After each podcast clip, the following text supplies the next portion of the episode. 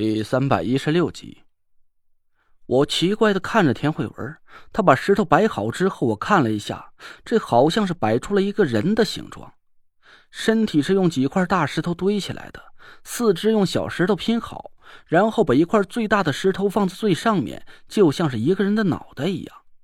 我挠了挠头说：“你这干嘛呢？堆积木啊？”田慧文神秘的朝我眨了眨眼，从树下的花梨木盒子里拿起了两根金针，深吸了一口气。田慧文右手执针，左手拇指和食指轻轻从针上划过，突然，唰的一道耀眼的白光从两根针上闪耀起来，吓得我倒退了一步。我可是见过他拿针扎在山猫舌头上那恐怖的一幕，虽然解煞的效果挺好的。但整个过程却让我心惊胆战，直到现在还有心理阴影。要是这两根闪着白光的金针扎在我身上，我硬生生的打了个激灵，又往后退了几步。百邪为基，撞天狂，十三鬼穴须推降。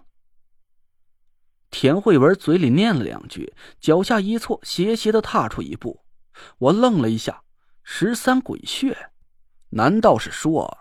他现在要施展的针法，竟然是鬼门十三针。只见田慧文脚下不停，连续踏出两步很诡异的方位，同时双手一分，两枚金针就一左一右举在他的手上。一针鬼穴入人中，二针鬼信取少伤。田慧文又念出两句咒语，脚下鬼魅般的一转，我只感觉眼前一花。田慧文的身体突然就出现在地上摆着的石头人跟前，我愣了一下。刚才我根本就没看清楚他脚下的步伐是怎么运转的，好像就感觉他身形一动，人就莫名其妙的硬生生平移了一两米一样。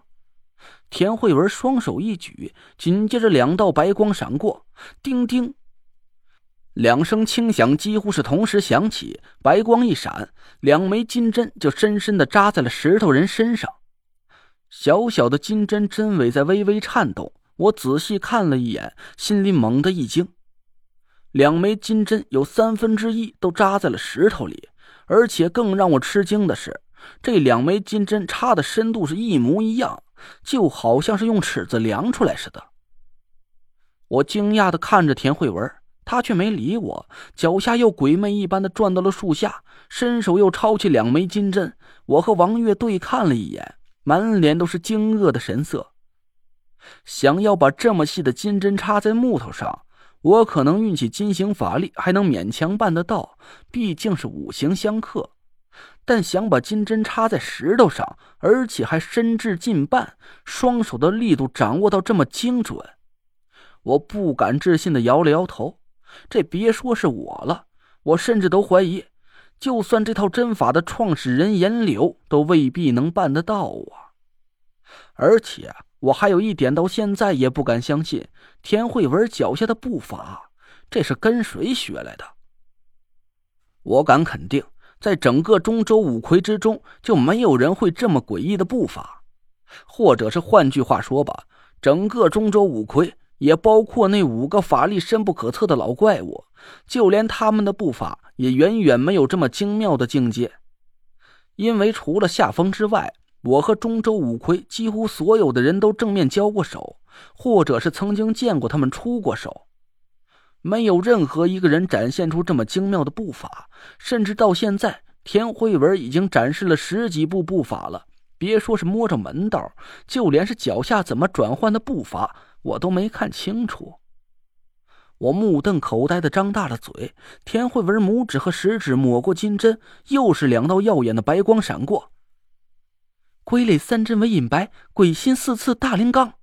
叮叮，话音刚落，两枚金针又扎在了石头人身上，一针是隐白穴，一针扎在大灵穴上。我微微愣了一下，这两枚金针扎进石头里，我倒不觉得太稀奇了。毕竟刚才田慧文把两枚金针很精确的扎在水沟穴和少商穴上，手法和力度掌握的让我挑不出任何瑕疵。但这次扎下去的两枚金针却让我有点看不明白了。他右手下的一针扎在隐白穴上，针入石块大概只有五分之一左右。我还以为是田慧文的法力有限，已经没法再把金针扎进石块那么深了呢。可他左手下的一根针扎在大陵穴上，却足足有金针的一半深度。咦？我疑惑的摇着头，王月也皱着眉头，大惑不解。毕竟我们俩不懂医术，谁都没接触过崂山严家这种精妙的针法，还真搞不明白这套阵法是不是真的有下针深浅的区别。田慧文继续不停的踩着步伐抄起金针，口中的咒语源源不断的念了出来。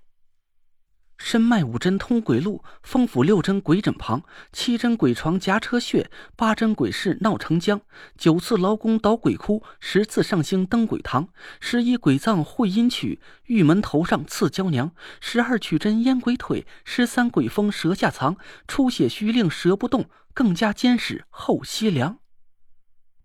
金针一枚一枚的从他手上不停的飞向石块，叮叮的声音在我耳边回响不绝。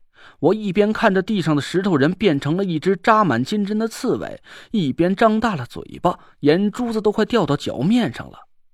石头上扎着的金针在不停的颤动着，针尾还在发出嗡嗡的轻响。我又仔细看了一遍，这才勉强的看出一丝门道。每根金针扎在石头上的深度都不太一样，有的两三分深，有的五分深。我朝王月点了点头，果然是这样。虽然每根金针下针的深度不同，但都符合阴术的原理。哈，果然不愧叫鬼门十三针呐！王月也被眼前的一幕惊得合不拢嘴。田慧文下完了十三枚金针，顺手抄起放在地上的花梨木盒子，脚下一转，身形出现在石头人脑袋的方位前。男仙针左，女仙右，能令鬼魔立刻降。他嘴里吐出这句咒语，手掌在木盒上轻轻一拍，咔啦啦啦，一阵密集的碎裂声传来。我和王月的眼珠子和嘴巴又同时大了一个规格，摆在地上的石块竟然同时碎裂了。十三枚金针直直插在泥土里。田慧文吐了口气，慢慢走过去，把地上的金针全都拔了出来。一道道耀眼的金光从他手里闪过，田慧文把十三枚金针重新放回木盒里，回头朝我和王月笑了笑：“这就是我和你们说的大机缘了，只是我刚学会，手法还不怎么熟练。”啊！我和王月呆了半天呢，都不知道该怎么回答他了。刚学会还不怎么熟练，都他妈这么厉害了！我傻站了半天，才回过神来。慧文，这这是谁教给你的？是严前辈吗？嗯，还真不是。田慧文脸上露出一丝犹豫的神色，咬了咬嘴唇说：“别问了，不能说。”我顿了一下，其实我本身就是个风水师，我十分清楚风水行里的规矩，言多必泄天机。在外人眼里，我们风水师有很多时候都吞吞吐吐、故作神秘。